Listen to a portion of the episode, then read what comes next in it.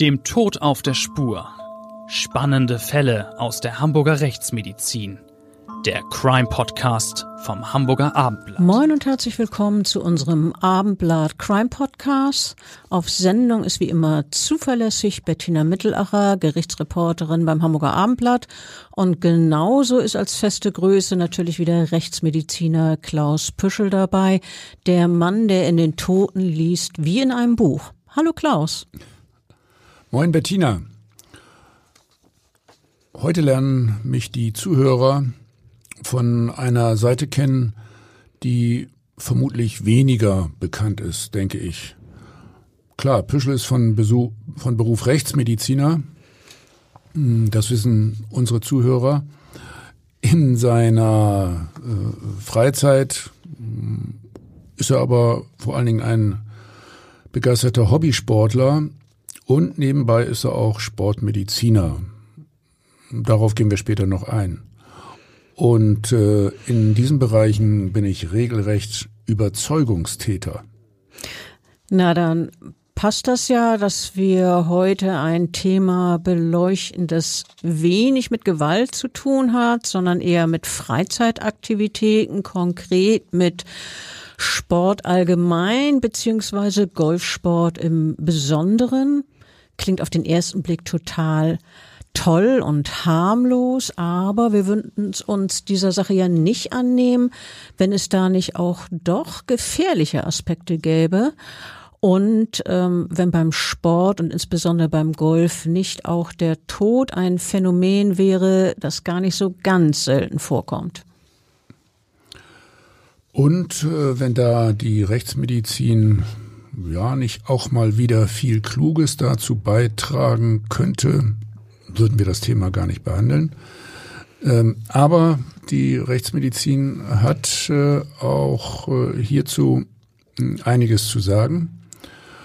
Ähm, prinzipiell erstmal, dass man von den Toten lernt. Also man soll auch die Todesfälle beim Sport stets sehr genau untersuchen.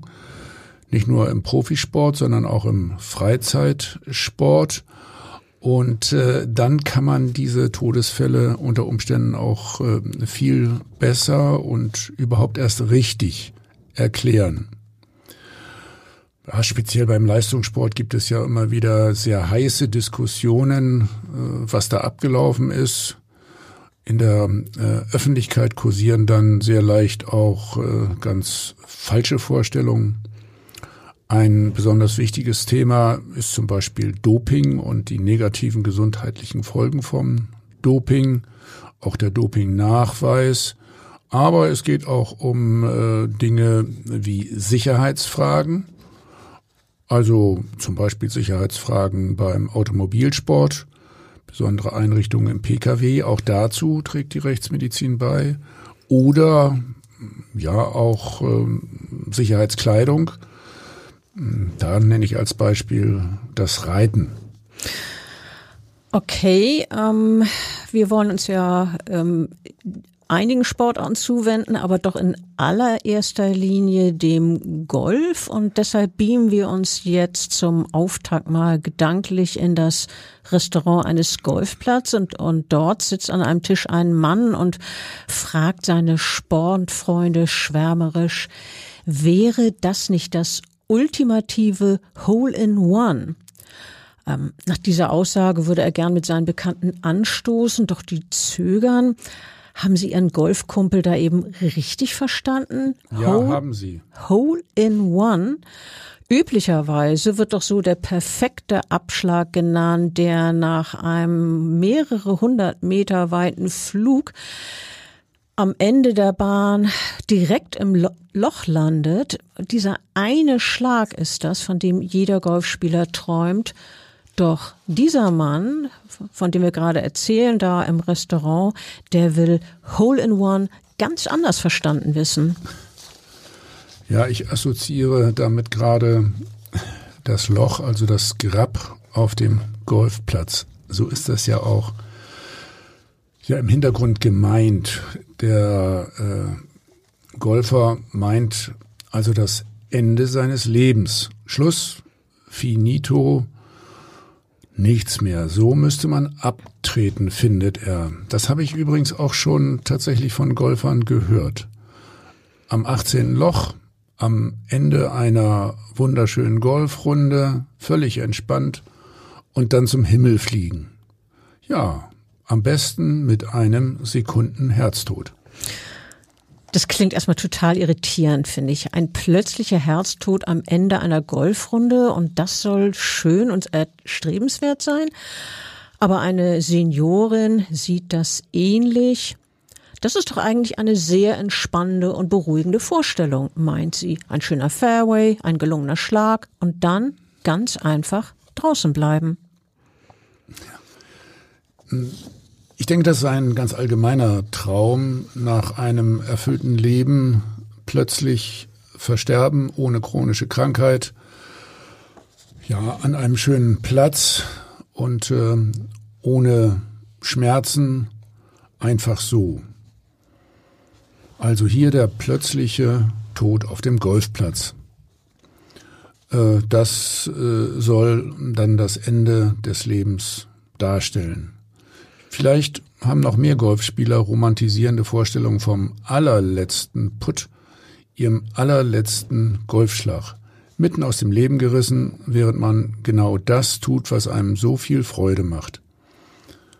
Am besten, ja, wie ich das schon gesagt habe, ganz plötzlich, unerwartet, schmerzfrei, aus äh, scheinbarer Gesundheit heraus naja, und dann sozusagen mit einem Lächeln auf den Lippen. Äh, auf dem Grün, während der Ball ins Loch rollt. Also ich muss jetzt aufhören, davon zu schwärmen, sonst äh, halten mich unsere Zuhörer vielleicht doch noch für etwas äh, ja, äh, realitätsfern. Naja, also wenn wir nicht vom Golf reden, vielleicht auch nach einem Ass im letzten Satz beim Tennisspielen oder äh, nach dem entscheidenden Tor beim Fußball oder oder wir können auch von den anderen Sportarten reden, reden das gibt's übrigens überall. Also abtreten, wenn es am schönsten ist, beim Sport zum Beispiel. Ja, das mag vielleicht verlockend klingen, doch der Sensenmann, der hält sich eben nicht an Spielregeln. Beim Golf nicht, in anderen Sportaktivitäten nicht und anderswo auch nicht. Er greift sich auch die, die sich noch lange nicht bereit fühlen, der fragt nicht, wann es genehm ist, sondern kommt meist zur Unzeit. Und selbst wenn der Tod einen Spieler wirklich nach dem super Torschuss oder nach dem idealen Golfschlag ereilen würde, was ist mit den Angehörigen, die zurückbleiben, die vielleicht mit auf dem Golfplatz stehen und keine Gelegenheit bekommen haben, sich zu verabschieden, wenn so vieles ungesagt geblieben ist? Die traurige Wahrheit ist, dass das Ende ja eigentlich überall in jedem Fall meist völlig unerwartet eintritt. In der Rechtsmedizin nennen wir das plötzlicher Tod aus innerer Ursache. Äh, das kann ich als Fachmann wirklich aus jahrzehntelanger beruflicher Erfahrung bestätigen. Das sind die Fälle, die wir klassischerweise tatsächlich auch in der Rechtsmedizin untersuchen. Nenn noch mal ein Beispiel, das ist doch sicher einige parat, oder? Also unendlich viele, ehrlich gesagt. Darüber äh, habe ich sogar im Handbuch der Rechtsmedizin geschrieben. Das ist äh, speziell immer ein Kapitel aus Hamburg, weil wir solche Fälle in unserer Region tatsächlich besonders häufig untersuchen. Das ist eine Spezialität. Also nehmen wir äh, das Beispiel eines äh, jungen Unternehmensberaters, der 32-Jährige wurde in Bauchlage tot vor dem Kleiderschrank seines Hotelzimmers aufgefunden. Also nicht auf dem Sportplatz oder Golfplatz, aber er war gerade vom Golfspielen mit Geschäftspartnern zurückgekehrt. Man hatte nach dem Spiel noch gemeinsam zu Abend gegessen. Als äh, die Männer sich äh, dann nach dem Essen jeweils auf ihre Zimmer zurückzogen, ahnte niemand, dass einer von ihnen nur noch kurze Zeit zu leben hatte. Auch äh, unser 32-Jähriger hatte keinerlei Beschwerden mitgeteilt. Entdeckt wurde der Tote dann, äh, nachdem er wieder erwarten nicht zum Frühstück erschienen war. Eigentlich wollte man wieder gemeinsam auf den Golfplatz gehen. 32 Jahre alt, sagtest du. Wieso musste ein noch so junger Mann sterben? Naja, äh, die plötzlichen Todesfälle beim, beim Sport sind eben schon gelegentlich auch sehr jung, gerade die, über die berichtet wird, weil es da ja so überraschend ist, so besonders überraschend. In diesem Fall war die äh, medizinische Vorgeschichte äh, allerdings klassisch aus meiner Sicht. Der 32-Jährige war ein starker Raucher. Außerdem war er leicht übergewichtig.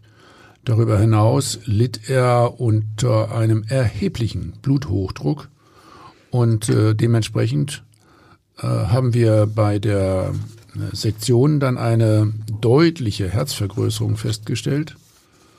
Also Herzgewicht oberhalb der kritischen 500 Gramm und äh, eine für das Alter weit fortgeschrittene einengende Herz-Kranzschlagaderverkalkung. Die äh, Obduzenten diagnostizierten bei dem jungen Mann äh, dann eindeutig einen akuten Herzinfarkt. Als äh, sogenannten Nebenbefund äh, haben wir auch noch eine Blutalkoholkonzentration von 0,9 Promille festgestellt. Immerhin. Äh, damit hätte er jedenfalls auf keinen Fall mehr Auto fahren dürfen.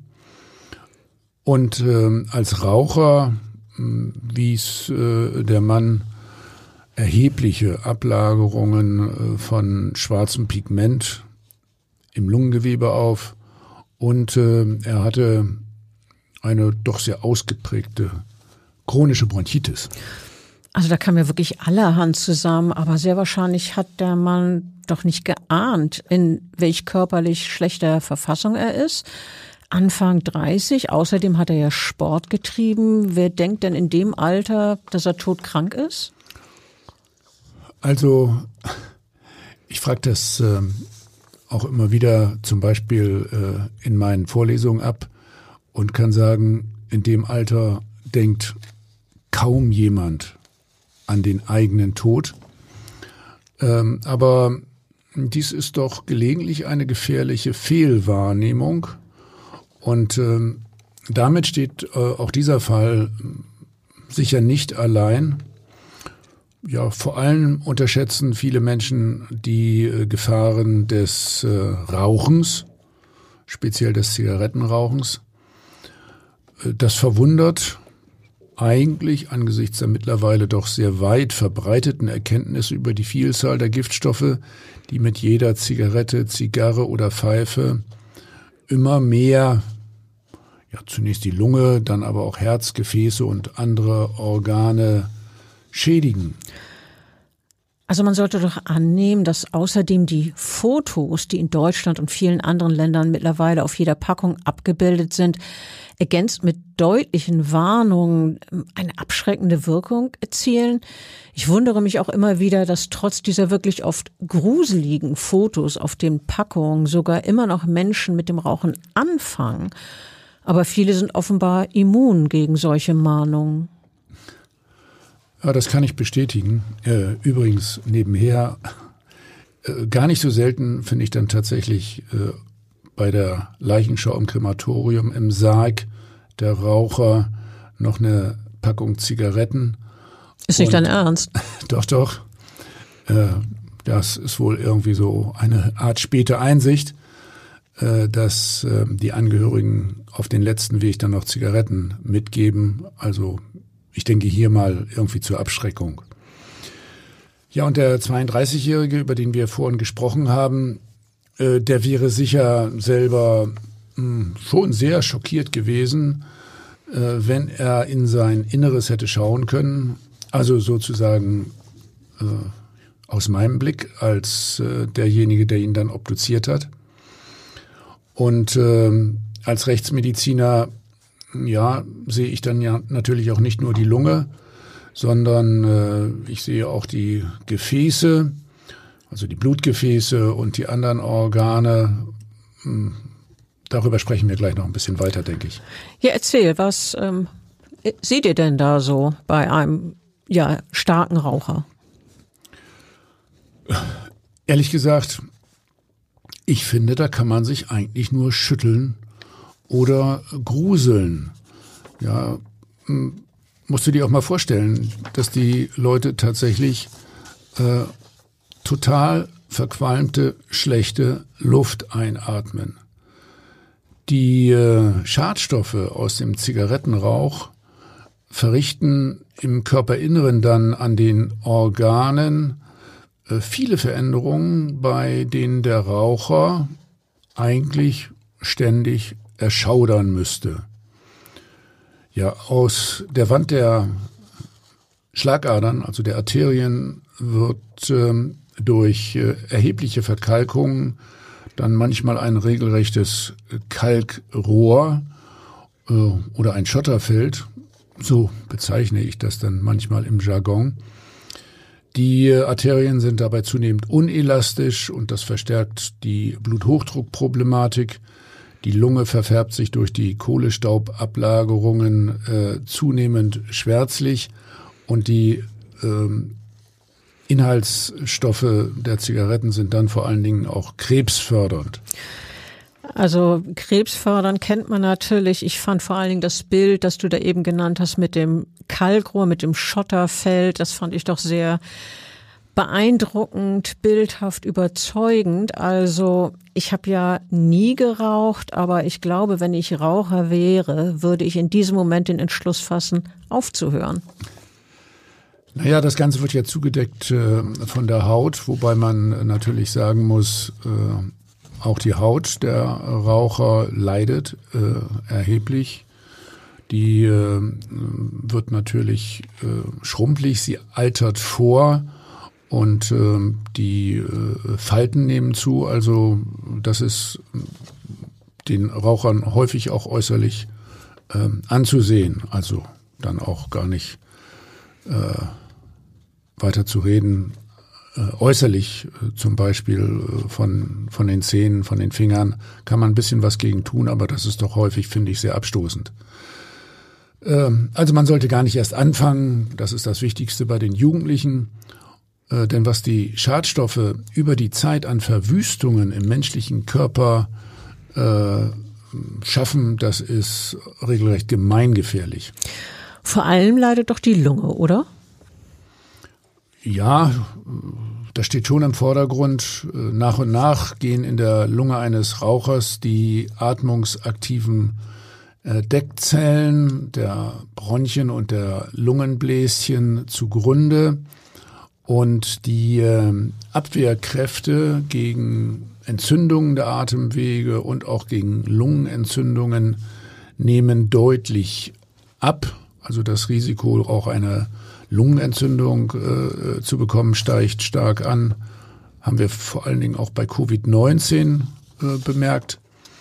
Äh, es kommt äh, immer wieder zu Atemwegsinfektionen äh, zum Schluss dann zu diesem Bild der chronischen Bronchitis und des Raucherhustens. Die äh, Lungenbläschen verlieren dann auch ihre Scheidewände. Sie weiten sich stark aus, äh, bis die Lunge regelrecht ballonförmig angewachsen ist. Man spricht dann vom Lungenemphysem und von der chronischen obstruktiven Lungenerkrankung, also der COPD. Das ist regelrecht eine Volkskrankheit bei uns. Und äh, diese Menschen atmen immer schwerer. Zum Schluss brauchen sie äh, dann auch Sauerstoff. Ich kann sagen, das ist, äh, wenn man ganz langsam dann äh, zunehmend erstickt, ein ziemlich hässlicher Tod. Zugleich steigt das Risiko für eine krebsige Entartung der Zellen. Das Lungenkrebsrisiko ist damit extrem stark erhöht.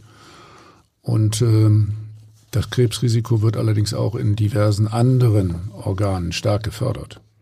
Also wenn das nicht überzeugend klingt, das Rauchen sein zu lassen. Ehrlich gesagt, äh, irgendwie findet man den Zugang in der Regel nicht, das hilft nicht. Und äh, ich habe da ja schon viele Gespräche mit Rauchern geführt und selten Erfolg gehabt mit meinen Argumenten. Kann ich überhaupt nicht nachvollziehen. Also wie gesagt, ich würde, wenn ich jemals äh, geraucht hätte, sofort aufhören, jetzt nach diesem Gespräch. Ja, das glaubst du selber nicht. Nein, die Raucher sind da sehr uneinsichtig. Äh, oder sie sind einsichtig und sagen dann, das ist eben eine Sucht und da kann ich nichts gegen machen. Da ist übrigens was dran. Äh, natürlich ist das eine, eine Suchterkrankung. Was Raucher ebenfalls bedenken sollten, sie schädigen sich nicht nur selbst, sondern auch Menschen in ihrer Umgebung.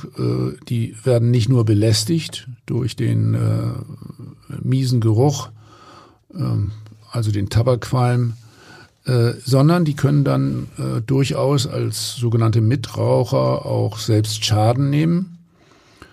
Ähm, insbesondere gilt dies äh, nach ja inzwischen völlig gesicherten Erfahrungen äh, für äh, Kinder. Also gerade im Haushalt mit Rauchern ereignen sich zum Beispiel sogenannte plötzliche Kindstodesfälle. Und das Risiko, äh, einen plötzlichen Kindstod zu erleiden, äh, steigt für Kinder im ersten Lebensjahr tatsächlich äh, auf das Zehnfache, wenn in der Wohnung geraucht wird. Besonders gefährdet sind natürlich auch rauchende Mütter und deren ungeborene Kinder. Also die Mütter bekommen leicht äh, Erkrankungen, vor allen Dingen Erkrankungen der, des Mutterkuchens der Plazenta, die dann zu Frühgeburten führen und ähm, die Kinder nehmen Schaden. Es kommt ähm, auch zu Fehlgeburten. Die Babys sind äh, kleiner als normal und da gibt es noch vieles andere zu berichten. Raucher sind ihr Leben lang weniger leistungsfähig und sterben sechs bis zehn Jahre früher als Nichtraucher.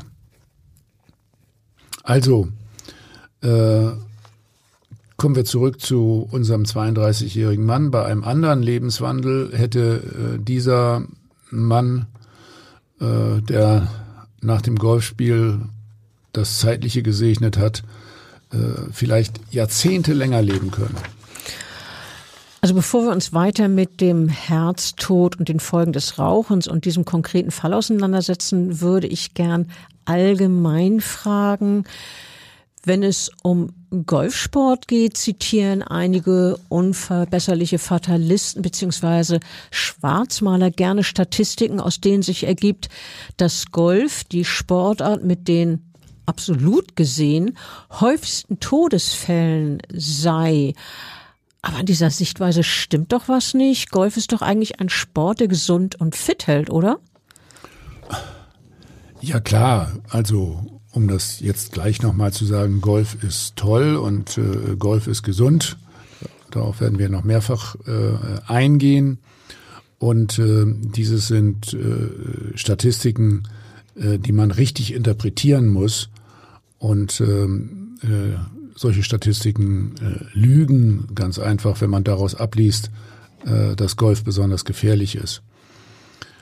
Als ausgebildeter Sportmediziner, der ich wie gesagt neben meinem Beruf des Rechtsmediziners auch bin, kann ich definitiv sagen, dass äh, Sport im Allgemeinen und Golfspielen im Besonderen ja, jegliche Ausdauersportarten oder wenn man will, äh, Bewegung, dass das sehr gesund ist. Äh, sowohl für den Körper als auch für den Kopf übrigens. Lateinisch mens sana in corpore sanis, also gesunder Geist in einem gesunden Körper. Manches in Sachen Golf liegt auf der Hand. Als äh, Golfer bewegt man sich ja schließlich viele Stunden an der frischen Luft was schon von daher gut tut. Und äh, man bewegt sich eben und das ist äh, sehr unterstützend, positiv für den Kreislauf, ja, die allgemeine Ausdauer, die Kondition, die Muskulatur, die Fitness. Und äh, das hilft übrigens auch gegen hohen Blutdruck, natürlich gegen orthopädische Probleme und äh, beugt letztlich dem Krebs vor. Du hast ja gerade auch den äh, Kopf erwähnt, der damit sozusagen mit fit gehalten wird, also der gesunde Geist. Ähm, weil man vor jedem Schwung beziehungsweise jedem Schlag neu einschätzen muss, wie man den Ball am besten spielt, welcher Schläger man nimmt, wie das Gelände sich darstellt etc., arbeitet dann ja auch der Kopf mit. Also ich finde, das gilt äh, beim Golf äh, ganz besonders. Ja, man muss ja sich auch mit den äh, Regeln beschäftigen, man muss sich mit dem Gelände beschäftigen und äh, die anderen Fragen hast du schon angesprochen. Also äh, Golf ist sehr stark auch Kopfsache. Aber jetzt noch einmal, um auf deine Fragen bezüglich der Statistik zurückzukommen, äh, wonach äh, ja in der Tat viele Menschen beim oder nach dem Golfspielen sterben. Hier äh, kommt es doch sehr auf die Rahmenbedingungen an, auf den Blickwinkel. Man muss bedenken, die Gesamtheit der Aktiven, die diesen Sport betreiben und deren Altersverteilung, also das Alter der Golfspielerinnen und Golfspieler ist von entscheidender Bedeutung. Damit spielst du darauf an, dass unter anderem auch ältere Menschen Golf spielen, oder? Ja, vor allem. Also äh, Golf ist äh, eben die häufig zitierte Lifetime-Sportart, äh, die Menschen wirklich bis ins hohe Lebensalter begeistert, beschäftigt und äh, immer wieder in ihren Golfverein äh, und auf den Golfplatz treibt.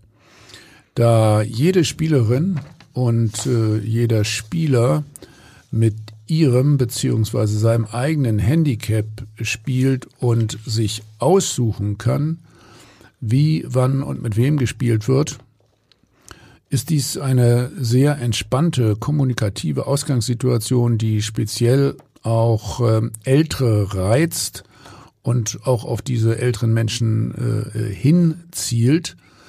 Äh, das bedeutet allerdings zugleich, dass äh, viele Menschen sich dann auf den Golfplatz begeben, die altersbedingt, ja, vielleicht sogar krankheitsbedingt gewisse körperliche Einschränkungen mitbringen. Und damit meinst du insbesondere unerkannte medizinische Probleme, die das Herz-Kreislauf-System betreffen? Ja, manchmal mögen die ja auch bekannt sein, äh, halten die Leute aber nicht vom Golfspielen ab. Hm, Sport ist ja auch sehr sinnvoll äh, bei vorbestehender Herzerkrankung, um tatsächlich dann äh, die, die Restfunktionen zu trainieren. Aber äh, mit dieser Situation ist tatsächlich eine gewisse Neigung zum sogenannten plötzlichen Herztod verbunden. Dies bedeutet äh, aus rechtsmedizinischer Sicht, dass die Wahrscheinlichkeit eines plötzlichen Todes aus innerer Ursache also des sogenannten Sekundenherztodes, vergleichsweise relativ groß ist. Da die Spielerinnen und Spieler darüber hinaus auch viele Stunden des Tages auf dem Golfplatz verbringen, also so ein Spiel dauert ja durchaus mal drei bis vier Stunden. Und wenn man das zwei oder dreimal in der Woche äh, so, so tut und dann auch noch weitere Zeit auf dem Golfplatz verbringt, dann steigt rein statistisch die Wahrscheinlichkeit, dass es äh, hier auf dem Golfplatz dann auch zu einem plötzlichen Herz-Kreislauf-Versagen kommt. Hm, das äh, hätte ansonsten auch an anderer Stelle passieren können.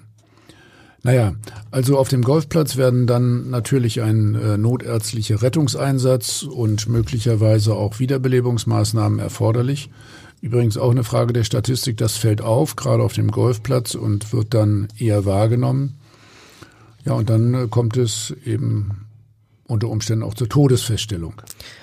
Ähm, halten wir aber doch bitte vor allem fest, dass wir mitnichten sagen wollen, dass Golfspieler besonders früh oder besonders häufig sterben, sondern dass es eben mit dem individuellen unter Umständen fortgeschrittenen Alter und der körperlichen Verfassung der jeweiligen Sportler zusammenhängt. Exakt genauso ist das.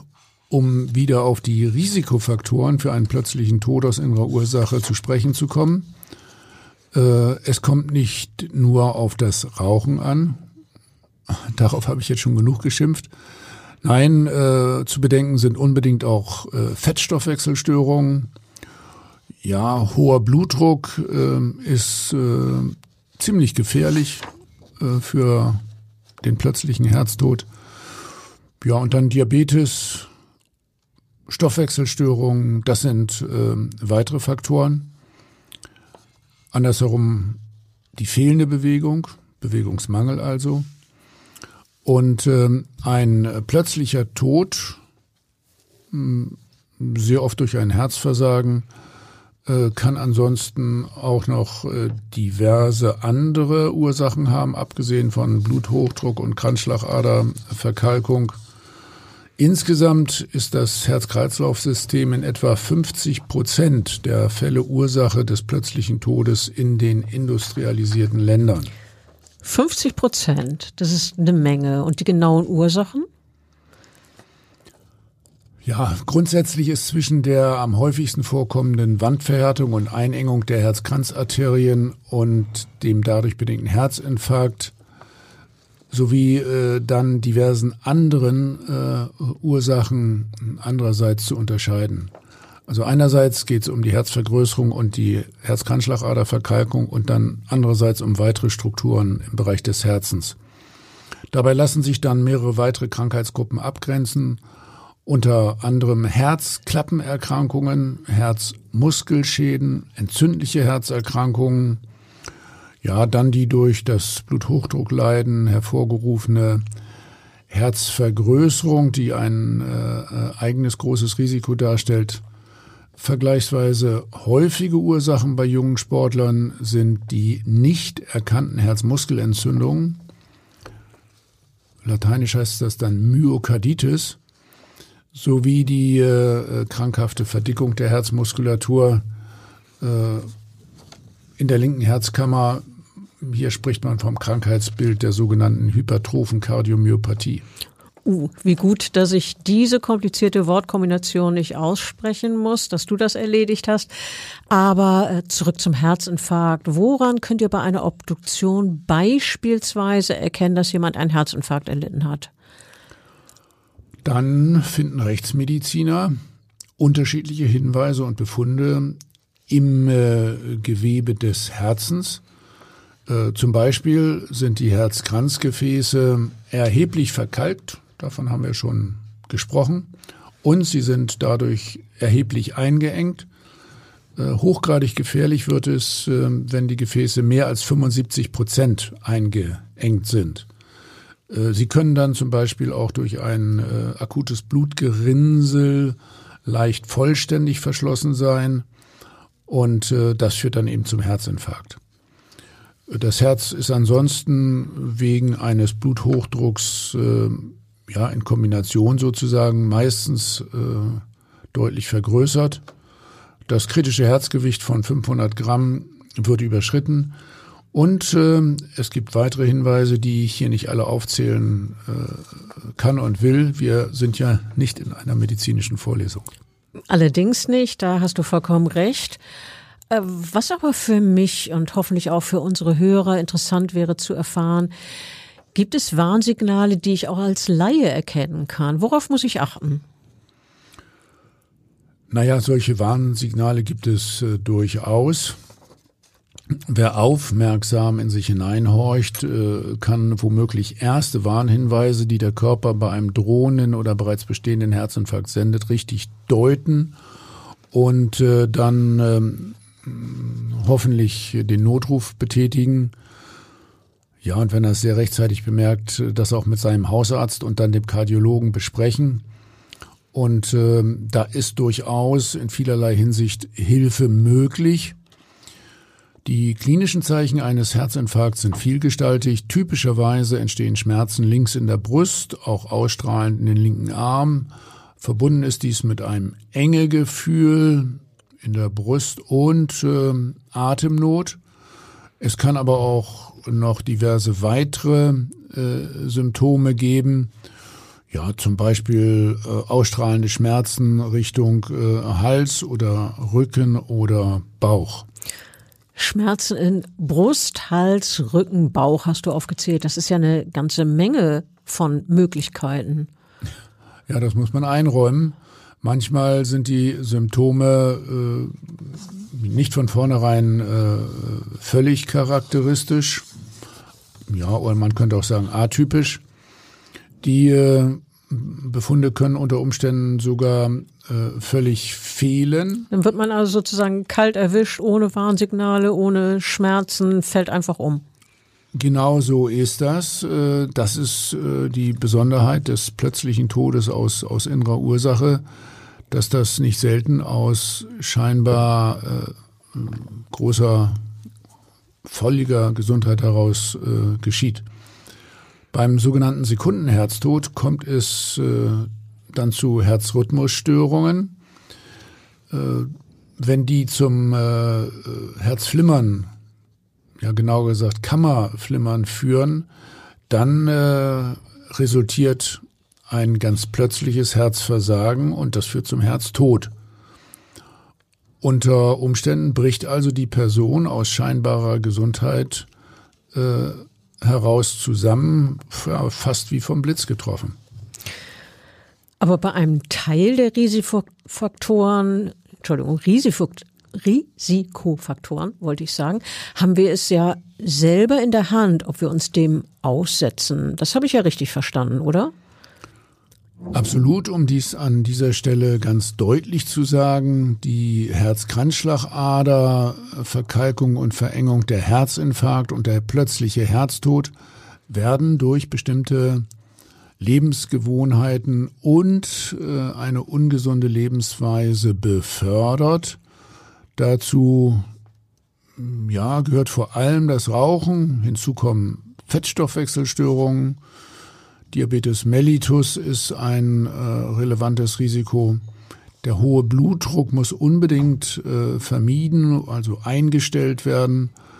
Und äh, auch die äh, stressige Lebensweise kann unter Umständen tatsächlich die Neigung zum plötzlichen Herztod ja, fördern.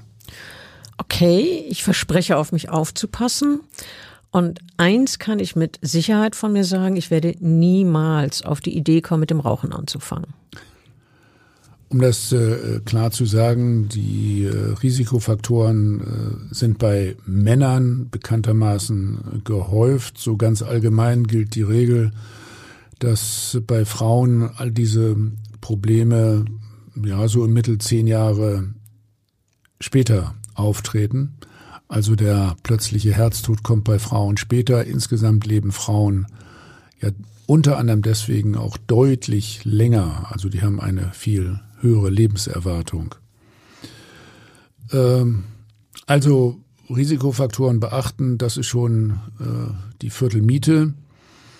Wie sich übrigens unerkannte Herzleiden im Einzelfall auswirken, äh, zeigt auch der Fall eines hochverdienten Präsidenten eines Golfclubs, ja, der mitten aus dem Leben heraus völlig überraschend äh, beim Golfspiel verstarb. Er sank während der Seniorenwettspiele äh, plötzlich zusammen, als ein Turnier um äh, den sogenannten Königspreis äh, ausgetragen wurde. Und der Mann war dann äh, nicht mehr zu retten. Reanimationsmaßnahmen blieben erfolglos. Und äh, naja, die äh, Traueranzeige lautete äh, dann standesgemäß, unser Dank gilt dem dahingegangenen Golfkameraden. Also das war eigentlich wenn man das äh, nochmal rekapituliert, so äh, der Tod am letzten Loch, plötzlich und unerwartet, eigentlich ein schöner Tod. Du siehst doch aus, als du siehst aus, als hättest du weitere Beispiele. Ganz klar, also die äh, Kette kann ich fast unendlich äh, fortsetzen. Ne, das wollen wir hier aber nicht. Naja, ne, wenige Beispiele stellvertretend. Gerne. Ein äh, 61-jähriger Elektriker ist beim Abschlag zum ersten Loch diesmal, also ganz am Anfang des Spiels, plötzlich umgefallen. Wiederbelebungsversuche durch unverzüglich herbeigerufene Rettungssanitäter. Das Ganze war ja noch äh, nahe dem, dem Golfclub selbst. Und durch einen Notarzt blieben erfolglos. Und äh, bei der Sektion haben wir dann eine äh, sehr starke Herzvergrößerung festgestellt, sowie eine Einengung an mehreren Stellen in der linken und rechten Herzkranzarterie. Vom äußeren Bild her war die Ursache ein plötzlicher Herztod und der Mann war bis dahin scheinbar auch gesund. Noch ein Beispiel. Im Jahr 2021 verstarb äh, beispielsweise ein sehr bekannter deutscher Regisseur nach dem Golfspielen. Die Frau des 78-Jährigen war beunruhigt, als ihr Mann nicht zur vereinbarten Zeit nach Hause zurückgekehrt war. Die äh, Polizei wurde alarmiert. Sie hat das Handy des Vermissten auf dem Parkplatz seines Golfplatzes, das war in diesem Fall im Kreis Stormann, also orten können, dieses Handy. Dort fanden Angehörige des 78-Jährigen den Mann dann leblos auf dem Fahrersitz seines Wagens er war hier, wie wir später festgestellt haben, einem ähm, Herzinfarkt erlegen, kurz bevor er ja die Rückfahrt nach Hause angetreten hat. Äh, nun weiß man aber doch, dass in vielen Fällen Menschen, die einen Herzinfarkt erleiden, doch noch gerettet werden können. Also die Beispiele, die wir bisher gehört haben, die gingen ja eher unschön aus, aber es gibt auch viele, die man retten kann. Natürlich. Äh, da kenne ich sogar äh, ein äh, Beispiel aus dem nächsten Freundeskreis, als äh, dieser Mann, ein Mediziner, ja, 50 Jahre, ausgerechnet beim Golfspiel einen Herzinfarkt erlitt und plötzlich zusammenbrach, äh, da konnte dann sein Leben aufgrund einer ganzen Kette von glücklichen Umständen gerettet werden.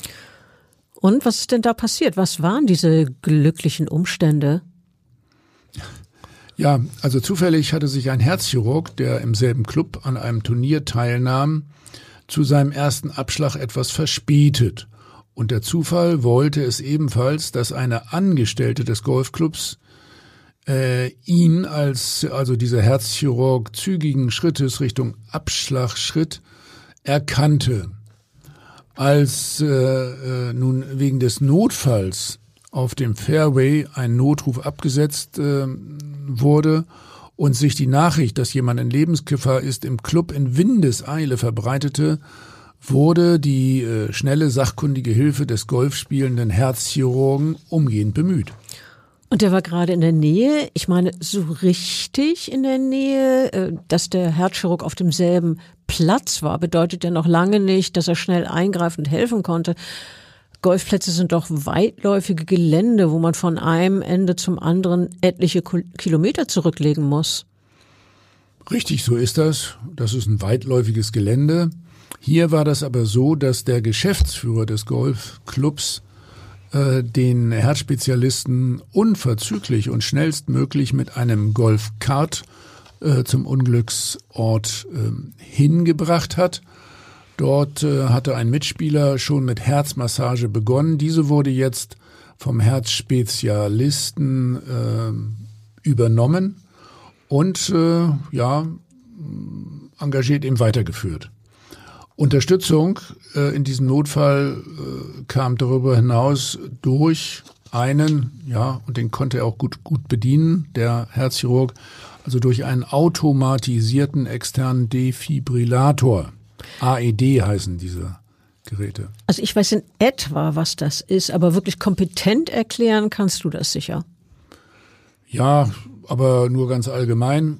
Ein äh, automatisierter externer Defibrillator ist ein wirklich sehr einfach zu bedienendes Gerät zur Behandlung von Herzrhythmusstörungen, also speziell dem Herzflimmern, äh, von dem wir gesprochen haben. Da muss durch einen Stromschlag dann äh, ein Herzrhythmus wiederhergestellt werden. Äh, es werden äh, dazu dann Stromstöße in den äh, Brustbereich abgegeben. Der Defibrillator analysiert dabei selbstständig äh, ob ein Stromstoß bei einem Bewusstlosen im Rahmen einer Wiederbelebungsaktion überhaupt sinnvoll ist. Und durch die Installation eines AED an einem zentralen, stets zugänglichen Ort in einem Sportverein ist die Notfallversorgung dann praktisch direkt für jeden sehr schnell verfügbar. Und bei einem Herzstillstand zählt auch wirklich jede Minute, also vielleicht sogar jede Sekunde. Äh, das kann man wohl äh, völlig mit Recht äh, so sagen. So ist das eben. Ein AED verbessert die Notfallversorgungskette unter Umständen ganz entscheidend. Auch medizinische Laien können damit problemlos umgehen, am besten allerdings nach einer kurzen Schulung. Und jetzt erzählst du noch, wie die Rettung dieses herzkranken Mediziners auf dem Golfplatz zu Ende ging, dieser, dieser Freund von dir? Ja, so ging's weiter. Mit dem Defibrillator vermochte der Herzchirurg das Kammerflimmern bei seinem Patienten zu defibrillieren und den Herzschlag neu zu rhythmisieren. Und der nun eintreffende Rettungswagen konnte den Patienten wohlbehalten im äh, nahegelegenen Krankenhaus abliefern, in der Notfallaufnahme dort, internistisch. Hier wurde dann sofort eine Herzkatheteruntersuchung durchgeführt. Mit welchem Ergebnis? Der Patient äh, hatte, das hat man dann sehr schnell festgestellt, bereits zuvor eine koronare Herzerkrankung, also Herzkranzschlagaderverkalkung und Einengung. Ihm waren schon mehrere äh, Stents gelegt worden, um die äh, Herzkranzschlagadern offen zu halten. Jetzt kam noch ein weiterer Stent dazu. Der herzkranke Mann ist übrigens äh, auch nach seinem Herzinfarkt und der notwendigen Behandlung weiterhin mit Passion beim Golfspielen dabei. Das ist ganz typisch, äh, dass die dann auch wirklich weitermachen. Das empfehlen wir auch. Und äh, nebenher hat er aber auch seinen Beruf ebenfalls weiter ausgeübt. Das klingt doch super. Spitze. Übrigens gibt es aus diesem Fall eine äh, weitere Lehre. Äh, gerade auf äh, Golfplätzen macht es viel Sinn, einen automatisierten externen Defibrillator, also diesen AED, zur Verfügung zu haben. Da hier vergleichsweise viele ältere Menschen zusammenkommen, die vorbestehende Herzerkrankungen haben und äh, bewusst Herz und Kreislauf belasten, gibt es eine gewisse Wahrscheinlichkeit, dass sich gelegentlich auch kardiale Notfälle ereignen. Also wenn wir schon mal dabei sind, äh, gute Ratschläge zu geben, sollten wir an dieser Stelle nicht auch darauf hinweisen, dass äh, viele derartige Todesfälle, also der plötzliche Herztod, von dem wir ja jetzt die ganze Zeit reden, durch eine regelmäßige sportkardiologische Untersuchung verhindert werden könnte? Ja, das gehört jetzt bei uns auf jeden Fall dazu. Äh, das ist ein sehr wichtiger Hinweis. Bei der sportmedizinischen, speziell sportkardiologischen Untersuchung wird natürlich immer ein EKG geschrieben und ähm, es werden dann ähm, ältere, ältere Herzinfarkte diagnostiziert. Insbesondere äh, erfolgt regelhaft auch äh, eine Belastungsuntersuchung, also ein Belastungs-EKG und äh, Einengung der Herzkranzgefäße als mögliche Ursache eines äh, späteren Herzinfarktes äh, oder äh, ja eine Tendenz zu malignen Herzrhythmusstörungen kann äh, speziell bei einem solchen Belastungs-EKG sichtbar gemacht werden. Und äh, durch die heutzutage vielerorts gängigen Herzkatheterinterventionen kann man dann optimal äh, gegensteuern. Also jetzt mal Hand aufs Herz, äh, wenn ich dieses Wortspiel gebrauchen darf. Wie sieht es denn nun aus mit Statistiken über Todesfälle beim Golfspiel im Vergleich zu anderen Sportarten in der sportwissenschaftlichen Literatur? Was sagen die aus? Ja, äh, diesen Statistiken ist äh, gemeinsam, äh, dass sie insbesondere äh, niemand Angst machen sollten.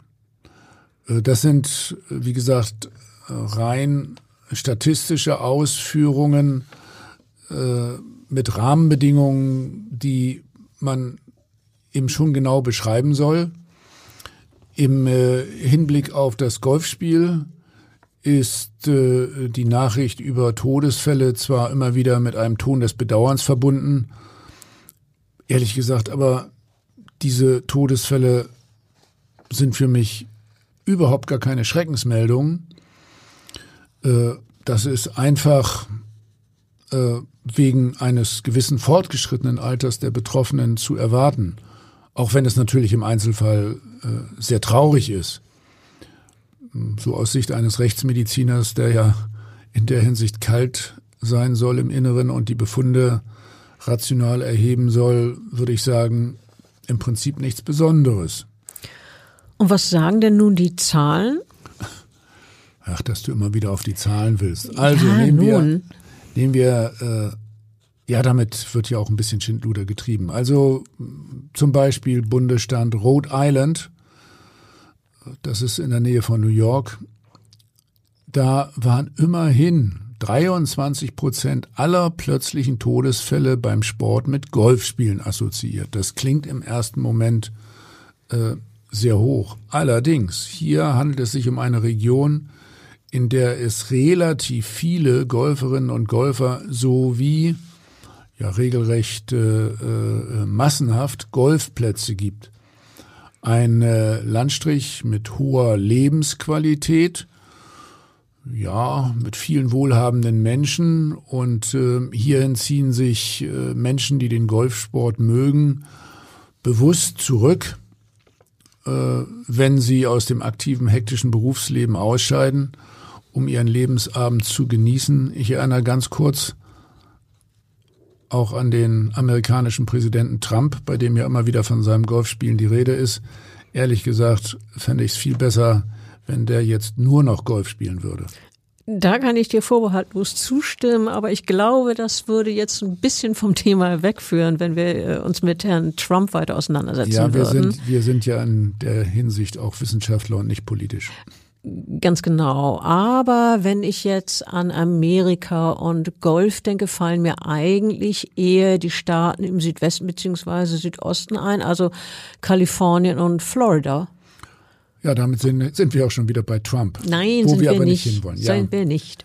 Aber äh, du merkst schon, für diese Gefilde in den USA gilt Ähnliches wie für Rhode Island.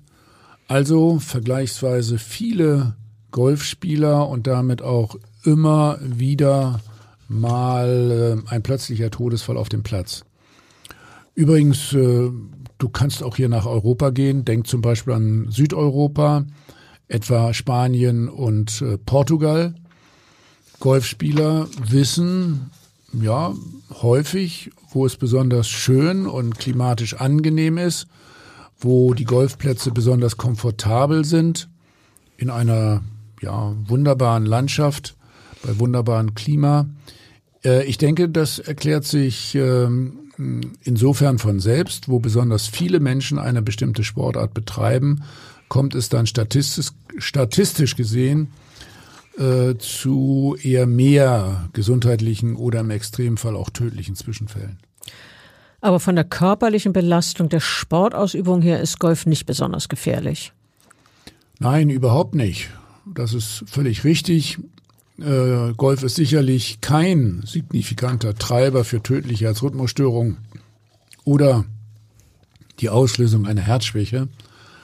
Äh, allerdings, äh, auch wenn die körperliche Belastung beim Golf keine Schwerstarbeit darstellt, sollte man nicht unterschätzen, dass das Gehen auf unebenem Boden in einem profilierten Gelände über äh, längere Strecken schon eine gewisse Strapaze darstellt. Und hinzu kommt doch sicher noch die emotionale Komponente, wenn man sich beispielsweise über einen verschlagenen Ball unter Umständen unglaublich ärgert oder im Gegenteil über einen besonders gelungenen Schlag besonders freut. Ja, so ist das. Äh, dadurch kann es dann schon zu einer verstärkten äh, Adrenalinausschüttung kommen. Die dann wie wirkt?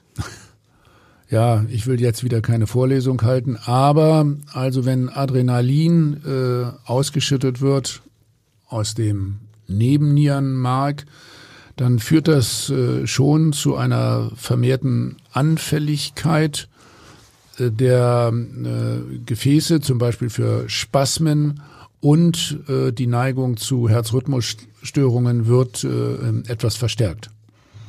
Um es noch einmal zusammenzufassen, nach der Nomenklatur der Rechtsmedizin handelt es sich beim plötzlichen Tod auf dem Golfplatz, und das ist wirklich sehr wichtig, um eine sogenannte Gelegenheitsursache. Ich wiederhole nochmal Gelegenheitsursache. Der Mensch stirbt also nicht infolge äh, dieser speziellen Belastung beim äh, Golfspielen, sondern eher rein zufällig, zeitlich während dieser Belastung. Also mit anderen Worten, diese Person hätte genauso gut zu Hause, beispielsweise vor dem Fernseher, auf dem Sofa oder beim Spaziergang versterben können.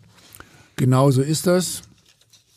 Äh, die Menschen haben, wie wir Rechtsmediziner das nennen, ein äh, versagensbereites Herz. Sie sind ja auch äh, meist schon betagt, also beim Golfspielen durchaus auch über 80 Jahre. Und sie sind möglicherweise zuvor auch schon mal in kardiologischer Behandlung gewesen. Diejenigen Golferinnen und Golfer, die dann irgendwann äh, versterben, die äh, hatten, wie Untersuchungen und auch ja unsere eigenen Auswertungen zeigen, eher ein äh, mehrere Jahre längeres Leben in vergleichsweise guter körperlicher und geistiger Verfassung und ein positiv erfülltes Leben dazu, äh, ja, vergleicht man das mit einer Population, die keinen Sport treibt, sich nicht bewegt, insbesondere auch kein Golf spielt. Also insgesamt bestätigt sich das, was wir eingangs schon gesagt haben und was jetzt wirklich keine überraschende Erkenntnis ist. Sport im Allgemeinen ist natürlich gesund und Golf sowieso. Ich kenne da übrigens ein Beispiel aus meinem Bekanntenkreis. Ich bin diesem Mann öfter mal begegnet und war immer wieder verblüfft, wie dynamisch er bei Spaziergängen unterwegs war. Dort sind wir uns gelegentlich begegnet. Es hieß im Bekanntenkreis, er müsse bestimmt über 80 sein, obwohl ich habe mich immer gefragt, in dem Alter noch so fit kann das sein? Und als ich ihn dann mal angesprochen habe und einfach mal gefragt habe, äh, erzählte er, dass er nicht etwa 80, sondern sogar schon 90 Jahre alt ist. Und da habe ich ihn wirklich erstaunt gefragt, wie schaffen Sie es noch so unglaublich gut drauf zu sein? Was ist Ihr Geheimnis? Und äh, ich erinnere mich, wie der Mann dann mit den Schultern zuckte, als sei seine großartige körperliche Verfassung in, diesem Alter von 90 Jahren nichts Ungewöhnliches und sagte einfach schlicht, ich spiele Golf. Das war aus äh, seiner Sicht offenbar Erklärung genug und ehrlich gesagt sportmedizinisch äh, kann ich ihn da nur bestätigen. Also ich habe ihn Jahre später dann nochmal genauer befragt, weil mich das wirklich äh, neugierig gemacht hat. Da war dieser Mann, dieser Bekannte mittlerweile 96 Jahre alt. Naja, und inzwischen hatte er dann den Sport auch aufgegeben. Er sagte dann, es wurde am Ende doch mühsam, so lange zu laufen. Doch bis er 90 war, hatte er immer regelmäßig 18 Loch gespielt. Und er meinte dann, was mir bleibt, ist eine Erinnerung an eine schöne Zeit. Und der Golfsport, davon war dieser Mann fest überzeugt, hat unbestreitbar dazu beigetragen, dass ich heute noch so fit bin. Das so hat es mein Bekannter erzählt. Und an dem Sport schätzte er, dass er eben viel mit Bewegung an der frischen Luft verbunden ist. Er sagte, man geht bei Wind und Wetter raus. Auf dem Golfplatz wird nicht geschlendert, sondern das Spiel erfordert zwischen den jeweiligen Schlägen zügiges Gehen. Das hält fit. Durch die mehreren Kilometer Strecke, die man bei 18 Loch immer auf dem Golfplatz unterwegs ist und durch die Rotationsbewegung, die man beim Schlag braucht, sagte er, werde die Muskulatur im ganzen Körper beansprucht. Wie sieht das der Sportmediziner? Kannst du doch sicher bestätigen. Äh, na klar, das sind ja sehr unterschiedliche körperliche Aktivitäten. Äh, das eine ist das Zurücklegen dieser großen Strecken, das andere ist der Golfsport selber und das äh, Ganze in sehr unterschiedlichem, viel, vielseitigen Gelände. Also das beansprucht tatsächlich den ganzen Körper, haben wir ja schon gesagt. Körper und Geist. Um äh, ja auch nochmal ein bisschen Eigenwerbung zu betreiben, äh, wieso Golf so gesund ist, haben wir ja in unserem gemeinsamen Buch sehr genau beleuchtet. Äh, wir haben das äh, Tod beim Golf genannt, aber eigentlich äh, hätte es genauso heißen können, fit durch Golf. Das haben wir auch erläutert. Und dabei hat uns äh, mein Freund, der Sportmediziner Professor Klaus Michael Braumann, äh, geholfen. Äh, er hat äh, das auch für unsere Leser erklärt, als wir ihn nach seiner Expertise gefragt haben. Und der sagte, Golf ist eine Outdoor-Sportart, die körperliche Aktivität über mehrere Stunden erfordert und deshalb zahlreiche positive Auswirkungen auf die Gesundheit und das Wohlbefinden hat. Und dann hat er in diesem Zusammenhang wirklich ja, einen ganzen Kanon von Krankheiten äh, aufgezählt. Der spricht dann eben auch von der sogenannten Bewegungsmedizin. Und er meinte doch weiter, Zitat, es ist seit Jahrzehnten bekannt, dass Menschen, die regelmäßig körperlich aktiv sind, seltener chronische Krankheiten wie Störung des Fettstoffwechsels oder Diabetes mellitus, mellitus Entschuldigung, oder Erkrankungen des Herz-Kreislauf-Systems entwickeln. So hat äh, dieser Professor Braumann, den du eben zitiert hast, weiter gesagt. Und die Menschen haben dann auch seltene Rückenschmerzen und sie leben länger. Das ist mittlerweile, so sagte er, Lehrbuchwissen Chancen geworden. Ja, auch dazu gibt es Statistiken, die eben sagen, dass äh, Golfer deutlich länger leben als andere.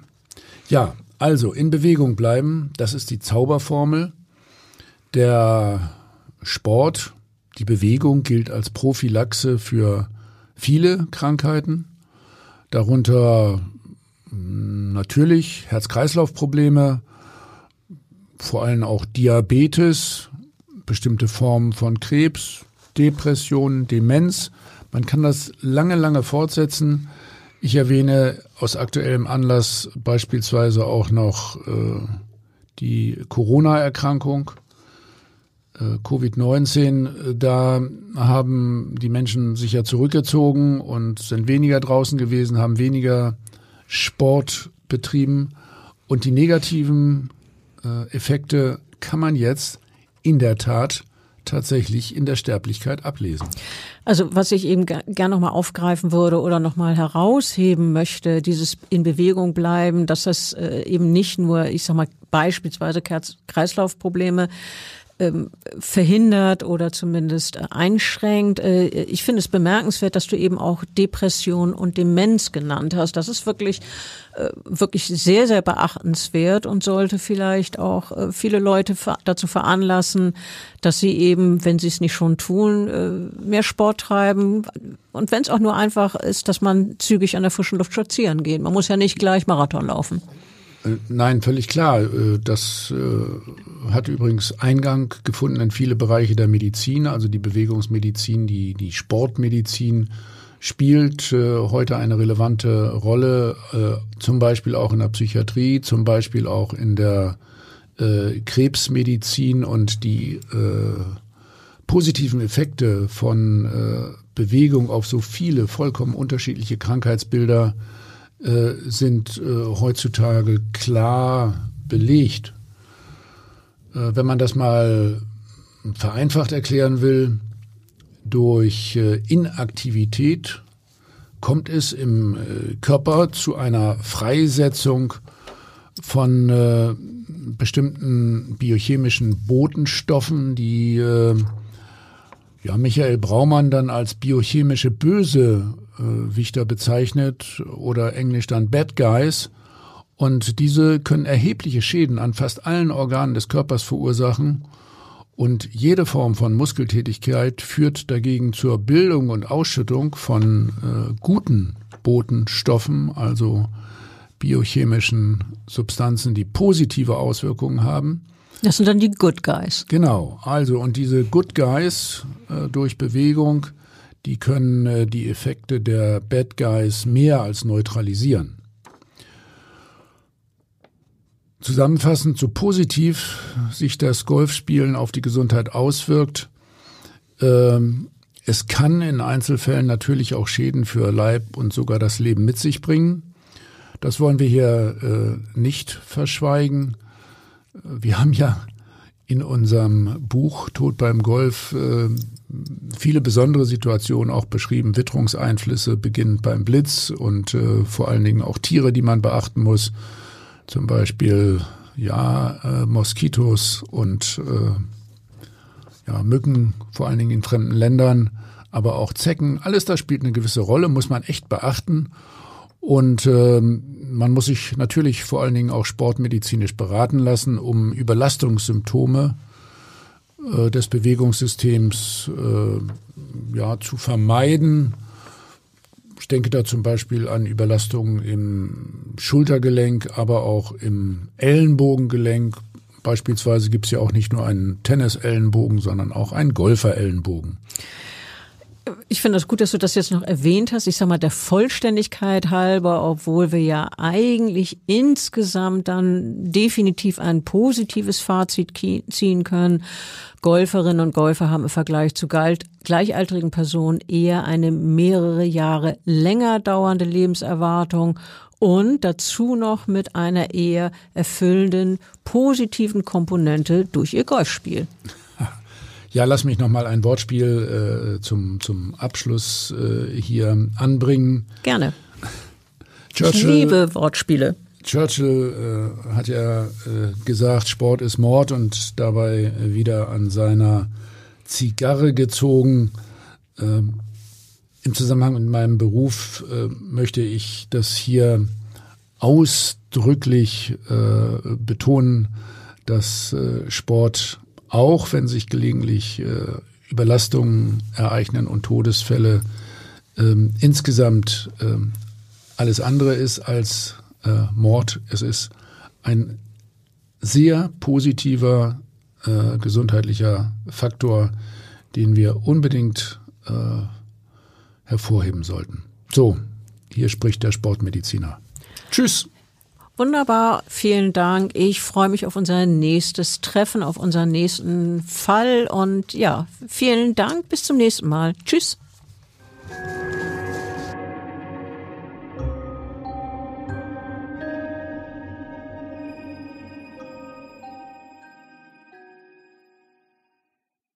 Weitere Podcasts vom Hamburger Abendblatt finden Sie auf abendblatt.de slash podcast.